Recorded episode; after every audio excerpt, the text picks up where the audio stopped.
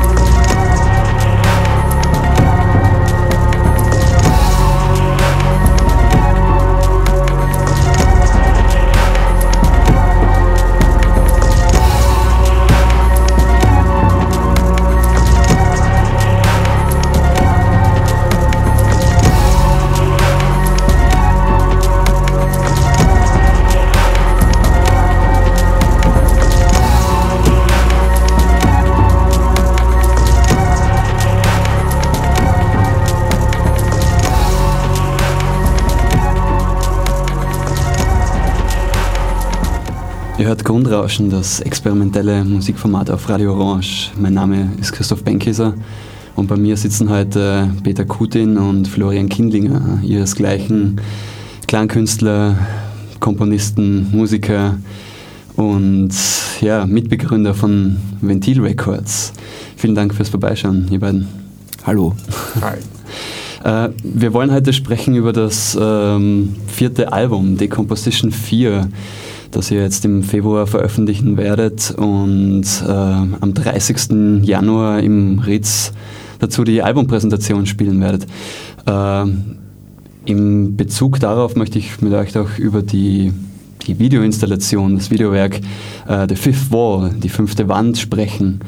Ähm, ganz zu Beginn und ein bisschen vielleicht auch in der Retros Retrospektive, äh, ihr habt die ersten drei Decomposition-Stücke äh, unter anderem in der Atacama-Wüste, an quasi dem stillsten Ort, äh, hörbar gemacht. Ihr habt äh, Resonanzen in einer Gletscherspalte, so quasi nach dem naja, nach dem Vorbild von Alvin Lucier hörbar gemacht und ihr wart mit äh, Christina Kubisch in Las Vegas und habt die elektromagnetischen Spannungen der Stadt äh, hörbar gemacht. Äh, was kann man auf, auf Decomposition 4 hören? Was kann man erwarten?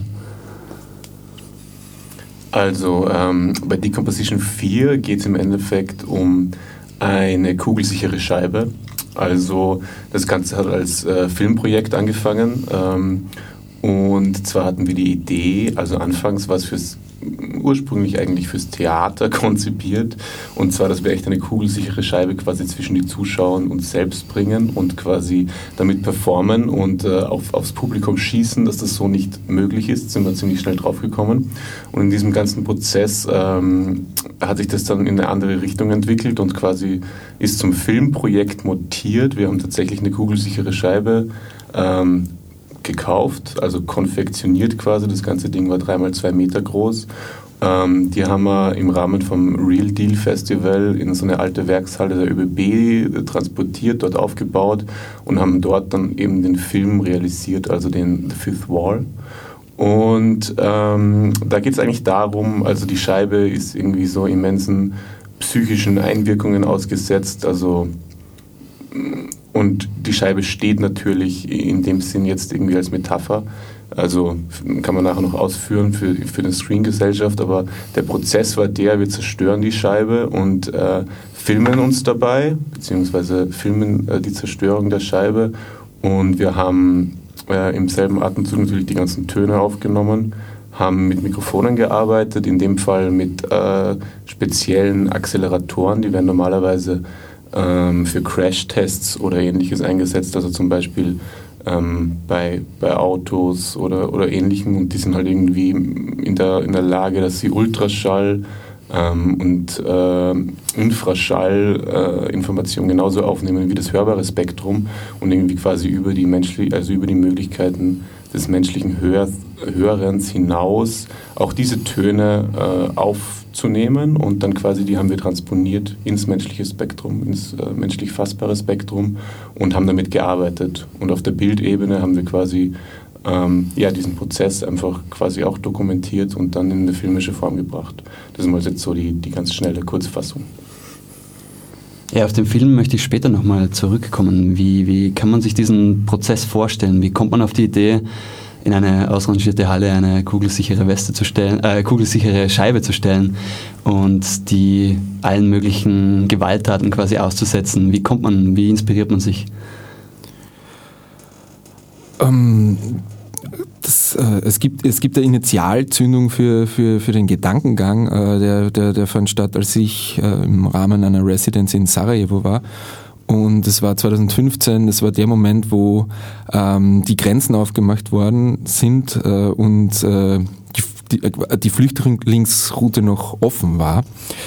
Ähm, und natürlich sehr viele Leute aus meinem Bekanntenkreis, äh, Freundesfeld äh, in Österreich ähm, sie engagiert haben und, und ich das alles nur über soziale Medien äh, im, im, im Sekundentakt äh, mitbekommen habe, aber ähm, örtlich wahnsinnig distanziert. Ich konnte physisch nicht anwesend sein, aber ich konnte es irgendwie so mittriggern, äh, durch natürlich die, die, die Algorithmusfilter von Facebook, äh, was da passiert. Ne? Immer ab Flair und schauen, was geht jetzt. Äh, und äh, dieser Zustand hat mich nach was nicht, 80 Stunden ver verfolgen, physischer Abwesenheit, aber trotzdem mental dort irgendwie zu sein, hat mir das irgendwie ein bisschen ausgenockt. Ähm, und, und Florian kam mich dann später besuchen und ich habe ihm das so erzählt und ich habe mir gedacht, das ist irgendwie äh, krass, weil man schaut sich da die Tragödien und ähm, also menschliche Tragödien und äh, Ausnahmezustände an, äh, im, mehr oder weniger fast in einer Gleichzeitigkeit, in einer Echtzeit mit nur mehr einer äh, Latenz der Datenübertragung, ähm, ohne körperlich anwesend zu sein. Und, und selbst wenn, wenn jemand jetzt, was ja passiert ist zum Beispiel in Syrien, äh, jemand äh, ein Szenario filmt, also, also zum Beispiel in einem Bürgerkrieg und erschossen wird, was ja passiert, das gibt's ja im Netz, ähm, dann trifft mich die Kugel nicht. Ja? Weil ich, äh, die Sache ist, wenn ich im Internet äh, Situationen beobachte, implementiert das für, den, für mich hinterm Screen eine Sicherheit. Solange ich das von wem anderen aufgezeichnete beobachte, bin ich sicher. Und, und diesen Zustand umzudrehen war so ein bisschen die Idee. Und dann führt halt eines zum anderen, was, was Florian auch gesagt hat, dass man natürlich die direkte äh, Konfrontation wäre in einem Theater mit einem lebendigen äh, Publikumskörper äh, natürlich am, am, am äh, frappantesten ist aber sehr kompliziert umzusetzen. Und dann ging es halt zu Film und da mit weiterer Forschung halt, was wir halt immer im Audiobereich machen, zu schauen, okay, was, was hört man dann eigentlich nicht und äh, was, was ist dann irgendwie akustisch spannend und das ist für uns halt immer das, das Abwesende oder das schwer zu hörende oder das menschliche nicht fassbare haben sie dann diese zwei Schienen entwickelt. Das eine eine filmische Umsetzung, das andere zu sagen, okay, wir vermessen diese Scheibe, die ja klanglich eigentlich ein, ein toter Körper ist, die hat keine Eigenresonanz, die hat oder bildet keinen kein Kubus aus, der innen hohl ist und deswegen äh, zum Klangkörper, zum schwingenden Element wird, sondern eigentlich äh, ein tonal totes Stück Materie herzunehmen und äh, die dann mit einer möglichst hohen Varianz an äh, Einschlägen oder Erschütterungen zu konfrontieren, diese penibel aufzuzeichnen und später nur aus diesen aus dieser Sample-Bank, die da entsteht, äh, eine Platte zu formen, die dann schon äh, von mir seiner Clubmusik oder was er immer rauskommt, äh, Anleihen nimmt oder, oder in, in, in sie musikalisch in breite Richtungen streuen kann. Aber von den verwendeten Klängen sehr reduziert ist, nämlich auf diese 3x2 Meter äh, Panzerglasscheibe. Aber in dem Fall bildschirmfüllend. Also das ist dann wirklich so dargestellt, äh, ja, der Bildschirm wird quasi zur Scheibe. Beim Film natürlich, ja, da ist quasi die Kinoleinwand ist diese Scheibe dann. Also das ist so eine Verdoppelung der, des Bildschirms, um diesen diesen Effekt ähm, dieser Trennwand, das uns eigentlich auch, also auch Film berührt uns ja jetzt bildlich kaum so. Ne? Also es gibt schon diese Geschichten, dass, dass bei, dem, bei dem ersten äh, Lichtspiel, wie sie am Anfang geheißen hat, Aufführungen, äh, die Leute sich geduckt haben, wenn ein Zug auf die Kamera äh, losfuhr, was angeblich ja ein bisschen geschichtsfälschend dargestellt wird. Das war eigentlich, glaube ich, nie so, wenn man mit äh, Experten spricht. Aber eigentlich ist man im Kino immer nur durch die Narration, also durch den Inhalt äh, sentimental berührt, aber äh, kaum durch eine bildliche Darstellung von Gewalt. Ja, also das ist halt dann irgendwie die Fortsetzung von dem, also wie auch der Titel sagt, also mit der fünften Wand, weil im Theater gibt es das ja sehr wohl.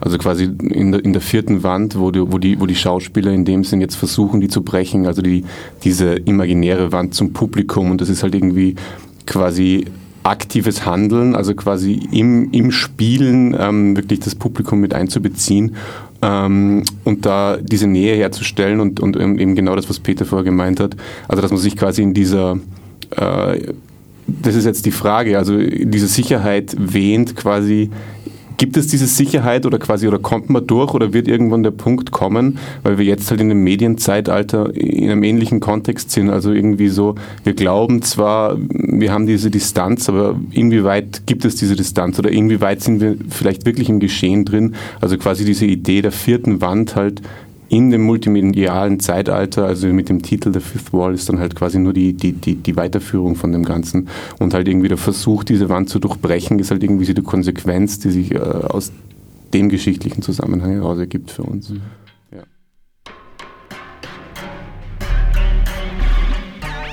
We Shrek Because You Don't heißt folgendes Album, das ein weiteres Projekt von Peter Kutin darstellt und neben dem obligatorischen Schlagzeug haufenweise Elektronik, ein Hackbrett und ein paar arabische Sprachfetzen mit ins Spiel bringt.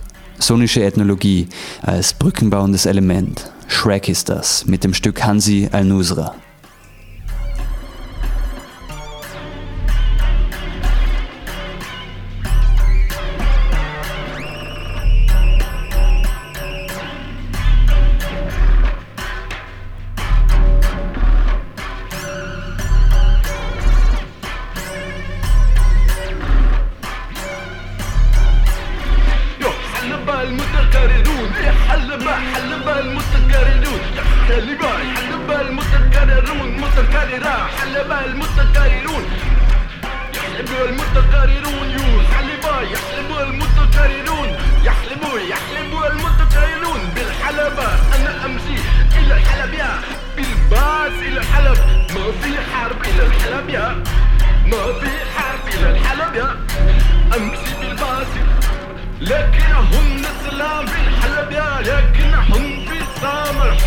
lurking a hundred.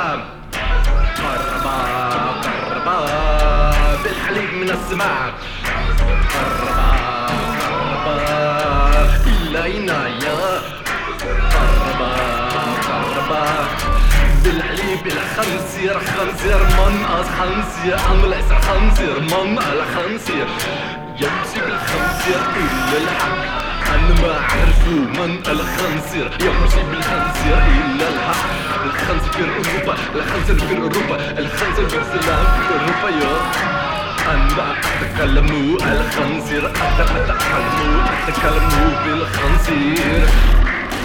الخنزير سمين الخنزير سمين الخنزير زمين الخنزير زمين خنزير زمين الخنزير زمين خنزير زمين الخنزير زمين خنزير زمين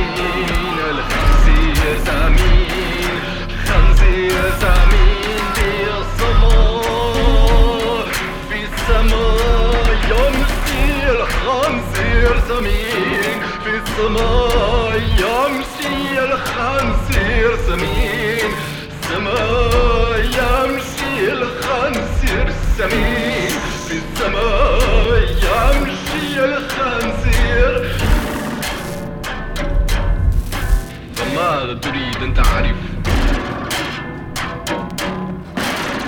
هذا كان الكلام السماء هذا كان الكلام المساء في هذا المساء ليس كان في مساء آخر. في هذا المساء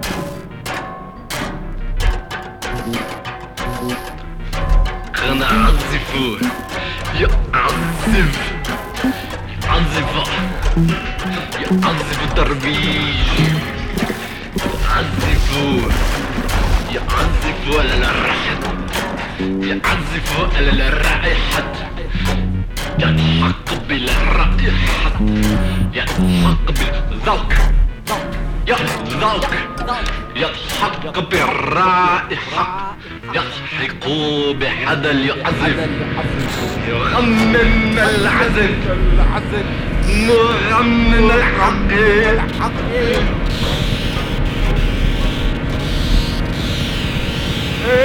Rasta! Rasta is... is back!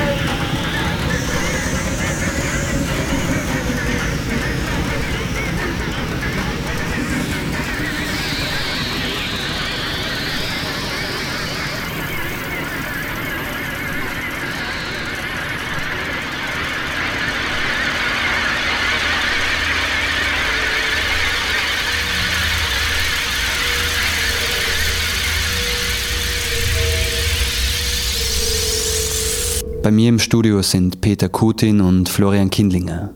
Wir sprechen über ihr neues Album Decomposition 4, das am 30. Jänner im Wiener Ritz live vorgestellt wird. In der audiovisuellen Arbeit, die diesem Album vorausgegangen ist, wird die Zerstörung einer 2x3 Meter großen Panzerglasscheibe mit speziellen Mikrofonen aufgenommen und konzeptuell weiterverarbeitet. Du hast die vierte Wand angesprochen, so ein Begriff aus der Theaterwissenschaft oder aus der Kommunikationswissenschaft.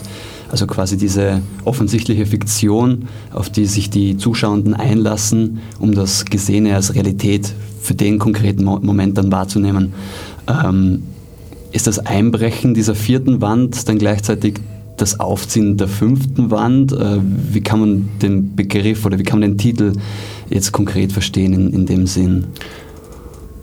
Also die fünfte Wand, also ich, ähm, ich würde es so sehen, also dass, dass ich jetzt irgendwie äh, den Begriff von der fünften Wand jetzt einfach irgendwie, sage ich jetzt mal, als äh, sowas wie die, äh, wir addieren noch eine Dimension dazu, weil wir quasi in, in einer, also uns in einem ganz anderen Raum bewegen. Jetzt im, im Sinn von dem, was Peter gesagt hat, dass die Scheibe vorher in dem Satz ja keinen, sie stellt per se keinen Raum dar, sondern sie stellt nur Trennwand dar. Also es gibt den Raum davor und dahinter und das ist quasi ja was wirklich da das, das Netz an sich ist ja irgendwie als Raum auch nur imaginär. Also das sind ja auch irgendwie nur äh, nicht greifbare Datenmengen, die irgendwie durch den Äther schwirren. Aber was dargestellt wird und was wir uns anschauen, die Information, die ist ja wirklich ist passiert. Also ich sage mal, das ist jetzt in, in dem Sinn die fünfte Wand ist einfach nur dieses, also quasi eine Schicht mehr der, der Dimensionalität, die da dieser Begrifflichkeit äh, dazu addiert wird. Und dann muss ich sagen, wenn man sich jetzt anschaut im Kino, den Film oder ähm, drüber nachdenkt, ist es ja so, die Wand bricht nicht ein. Also wir, also wir zerstören sie zwar und im Endeffekt im Film ist sie weg, aber auch wenn der Film endet und äh, es ist quasi wieder, es geht ins Black, man sitzt immer noch vor der Kinoleinwand. Also es spielt halt mit dieser Idee, ähm, wo bricht die Wand? Bricht sie wirklich? Ähm, also einfach nur um diesen Gedankengang quasi so ins Rollen zu bringen. Genau. Ähm, ja. Es ist im Prinzip so, äh, dass wir jetzt nicht sagen, das ist eine logische Weiterführung und das muss jetzt die fünfte Wand heißen. Es ist eher so, wir spielen den Ball eigentlich an den Zuschauer, an den. Zuhörer und, und sagen, okay, äh, stellen wir uns mal vor, was könnte diese fünfte Wand sein? Wir stehen offensichtlich vor neuen Problemen in einem sehr, sehr komplexen, äh, viel komplexer als ein Theater gestricktes Umfeld, worauf sich bei uns der, der Name fünfte Wand bezieht und das ist mehr so ein Fragezeichen oder eben eine direkte Frage an, an, die, an die Zuseherinnen, mhm. äh, die, die wir da stellen. Es ist nicht so, äh, wir stellen da keine, keine philosophische These an sich auf, sondern mehr so, wir öffnen ein, ein, ein Spielfeld, ein gedankliches Spielfeld für alle, die darauf einsteigen wollen das dann auch möglicherweise zur Selbstreflexion anregen kann in einer gewissen Weise, weil der Film, diese neun Minuten, die lassen einen schon recht aufgewühlt zurück, sage ich jetzt mal. Einerseits wegen der visuellen Komponente und andererseits wegen, die, wegen diesen doch sehr eindrücklichen äh, klanglichen Texturen, die entstehen und die eben auch durch eure Aufnahmen entstehen. Ähm, in einer gewissen Weise, bei mir war es so, wo ich den Film letztes Jahr auf, der Kurzfilm, auf dem Kurzfilmfestival in Wien zum ersten Mal gesehen habe, äh, stellt sich so ein Gefühl der Interpassivität ein. Also ich schaue mir das an, ja, und so wie diesen täglichen Informationsfluss, der da auf mich einprasselt oder der auf alle Menschen einprasselt. Ähm, ich schaue mir das an und mache dann nach dem Fernseher aus, ich schalte den Stream ab und die Sache ist für mich erledigt, ja, ich gehe zurück zu meiner Arbeit, aber ähm, mehr oder weniger dieses Gefühl der Hilflosigkeit bleibt trotzdem. Äh, wie habt ihr dieses, dieses Konzept dann trotzdem ja, konkret angefasst? Es ist irgendwie, diese fünfte Wand besteht ja in eurem, eurem Fall und im Video, aber ähm, gibt es da eine Möglichkeit, diese, diese Interpassivität vielleicht ähm, auszulöschen? Weil es ist ja schon ein sehr gesellschaftskritisches Thema und dann irgendwie auch sehr schön umgesetzt. Ich glaube, es ist also für, für mich so, dass, dass das äh, metaphorisch arbeitet, halt, dass die Bilder abstrakt sind und für was stehen, was halt, äh, wo jeder Mensch, der das sieht, sie seine sehr persönlichen Bezugspunkte dazu bilden kann, weil wir jetzt nicht wirklich eine Thematik vorgeben. Ich meine, die, diese Flamme, die steht halt für vieles. Ne? Also da sagen dann Leute, aber was das heißt, jetzt muss irgendwie Revolution ausbrechen oder so, das, das heißt gar nichts. Das ist einfach eine Flamme, die eine Scheibe einschmilzt, das schaut wunderschön aus und ist einfach eine kinematografische Metapher für, für, für das, worum es geht. Also und, und worum das geht, ist sehr, sehr individuell fassbar und jeder reagiert da äh, sehr eigen drauf. Und ähm, man sollte es nicht so als, als medial fokussierte Arbeit sehen, sondern einfach als ästhetische Metapher für, für ähm, ein Problem, die jetzt in der digitalen Kultur vor, allem auftritt, für die es de facto wirklich noch keine Antwort gibt, weil ich meine, wenn, wenn man jetzt, ja, wenn man jetzt schaut, wenn man Experten fragt, zum Beispiel, keine Ahnung, zum Thema AI, sind die Antworten so wie, oh, es ist ziemlich kompliziert und auf das ist runterzubrechen. Es ist,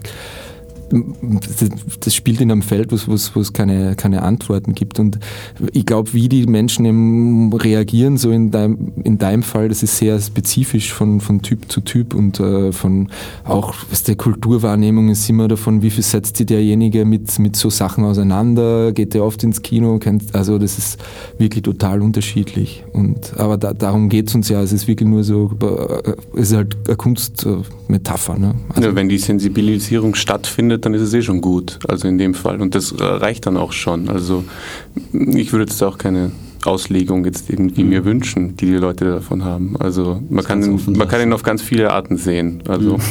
und solange er irgendwie äh, Sensibilisierung zur Folge hat, dann ist das schon mal mhm. sehr.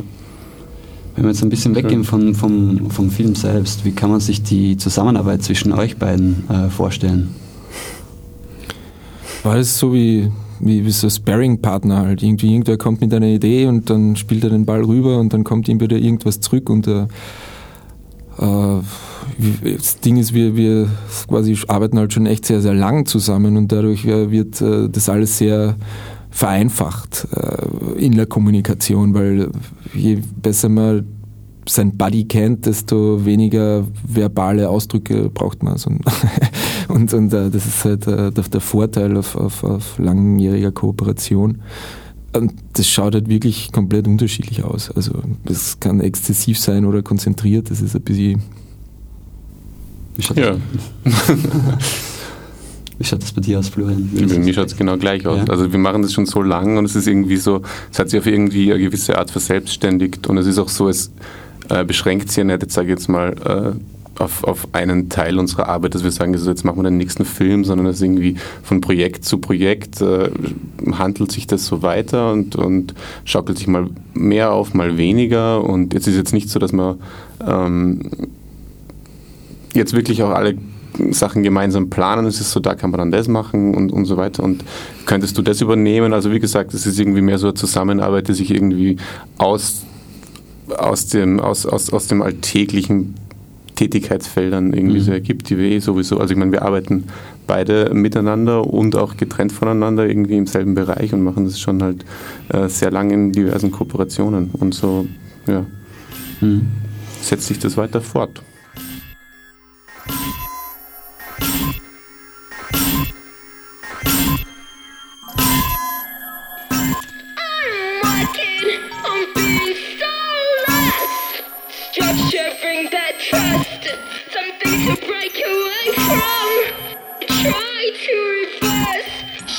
this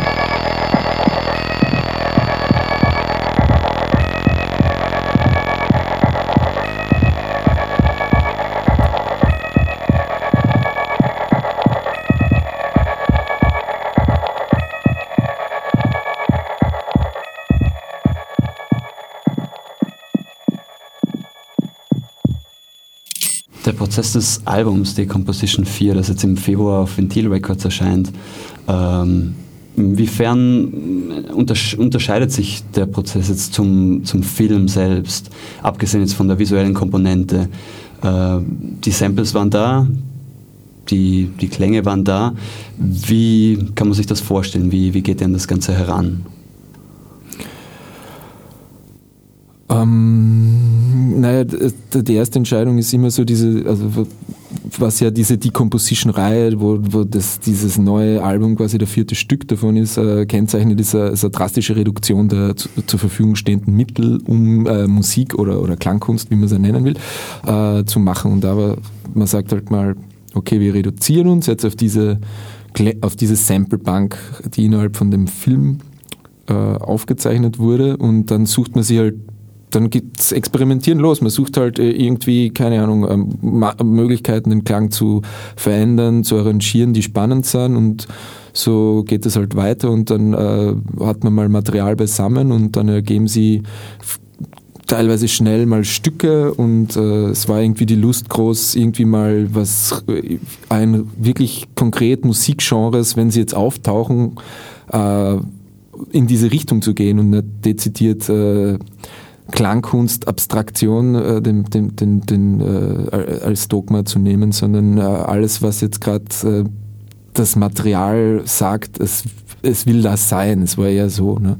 Also wenn jetzt irgendwie diese, keine Ahnung, äh, äh, ein Ball auf die Scheibe geprallt ist und die hat halt nachresoniert, dann hat das Material halt eher einen Drone ergeben und wenn man den halt verschieden tonal stimmt, dann kriegt man halt irgendwie äh, eine flächigere Nummer raus oder einen flächigen Aufbau. Und also man hat sich so ein bisschen vom Material leiten lassen. Mhm. Ja, im, im, also im, im Gegensatz oder sage jetzt mal konträr zu den vorgegangenen Teilen ist es halt so, dass die Scheibe ja per se jetzt in dem Sinn, wie der Peter schon vorher gesagt hat, also die tut ja nichts. Also alles, was, was in, dem, in, in dem Zusammenhang vom Material kommt, ist jetzt, liegt das halt mal da und bedarf in irgendeiner Art und Weise einer Form, weil äh, nicht so wie bei den vorhergegangenen Decomposition-Teilen, also wo ja quasi immer was passiert ist. Die haben ja irgendwie so also im Grunde genommen was Dokumentarisches gehabt und das Dokumentarische in dem Sinn hat auch immer irgendwie eine gewisse Zeit gehabt, weil halt irgendwie entweder das war der Wind oder es war die, ähm, sage ich jetzt mal, äh, die fortschreitende Form im, Stück von Alvin Lucier und so weiter und so fort, die immer auch eine Zeitkomponente haben. Und bei diesem Teil ist es jetzt halt ausgehend vom Material hat man sich jetzt quasi diese, diese Zeitebene selbst schaffen müssen. Und da kommt halt die Art der Komposition. Und dann mhm. war das halt irgendwie, ja. Ihr habt auf einem Stück auf dem neuen Album äh, mit der britischen Künstlerin Elvin Branhy zusammengearbeitet. Äh, wie kamst du dieser Zusammenarbeit? Sie ist ja auch bekannt für ihr Bandprojekt mit ihrem Vater, das sich äh, Yeah You nennt. Äh, wie kamst du dieser äh, Zusammenarbeit?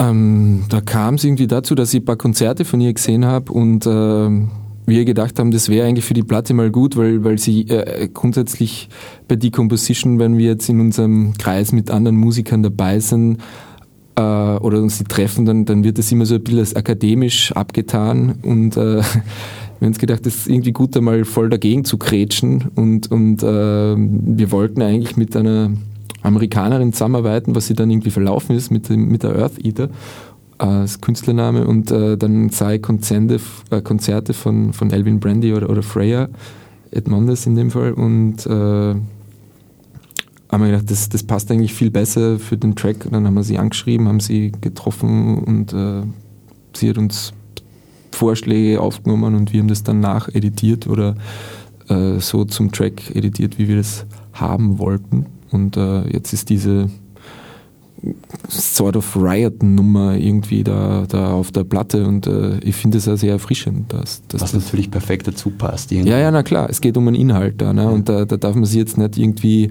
also ich mag das nicht so die Beschränkung, ich muss ja jetzt neue Musik machen, weil dann kriege ich mein Kompositionsstipendium oder so, das, äh, darum geht es ja nicht irgendwie, sondern es, wie gesagt, wir lassen uns vom Material in dem Fall leiten immer und äh, genau. Hm.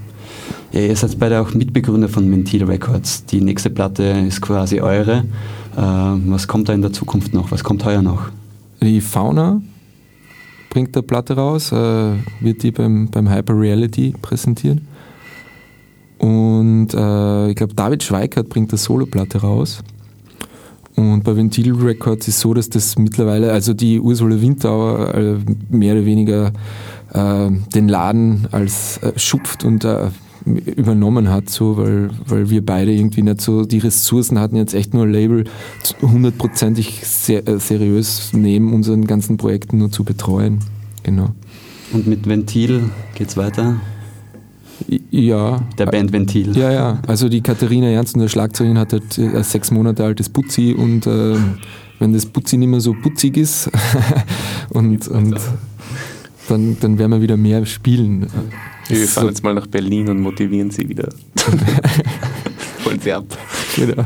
Nee, es ist gerade so ein bisschen Babypause. Wir haben jetzt halt alle so größeren Konzerte oder wo wir gesagt haben, das wäre schon gut, wenn wir da jetzt spielen in der Dampfzentrale in Bern oder, oder eben beim WIS äh, im Metro-Kino mit einem Ersatzdrummer gespielt, mit dem David Schweiker, dem was sehr großartig ist, aber grundsätzlich ist äh, Katharina Teil der Band und wenn, wenn sie halt wieder Zeit hat, was, was bald mal was der Fall sein wird, dann, dann machen wir da wieder weiter. Aber wir machen hier keinen Stress. Lieben Gruß an das Butzi und an Sie vor allem an der Stelle. Einen ganz lieben Gruß. Und Stress gibt es überhaupt nicht. Ihr stellt äh, das Album Decomposition 4 am 30. Jänner im Ritz vor. Äh, ich bedanke mich bei euch fürs Vorbeischauen im Studio. Danke für die danke. Einladung.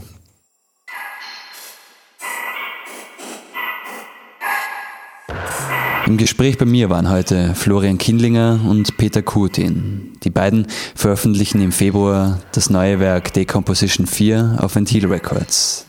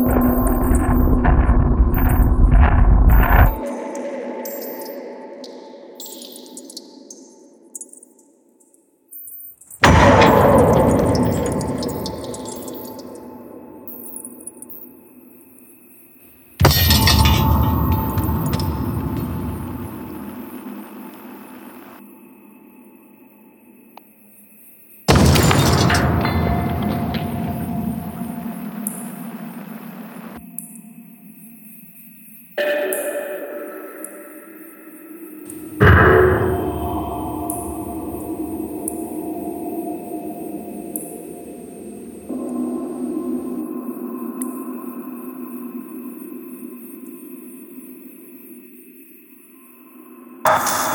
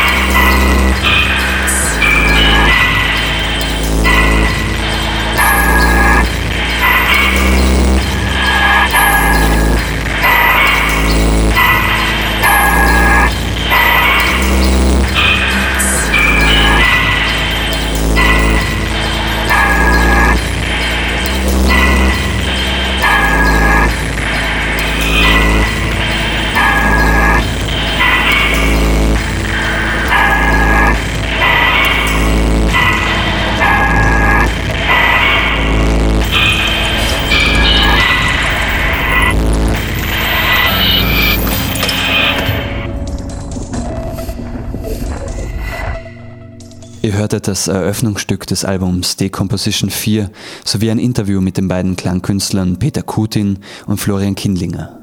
All jenen da draußen, die den kompletten vierten Teil der Decomposition-Serie demnächst live und in voller Länge in Wien erleben wollen, denen sei an dieser Stelle noch einmal die Albumpräsentation am 30. Januar im Ritz empfohlen.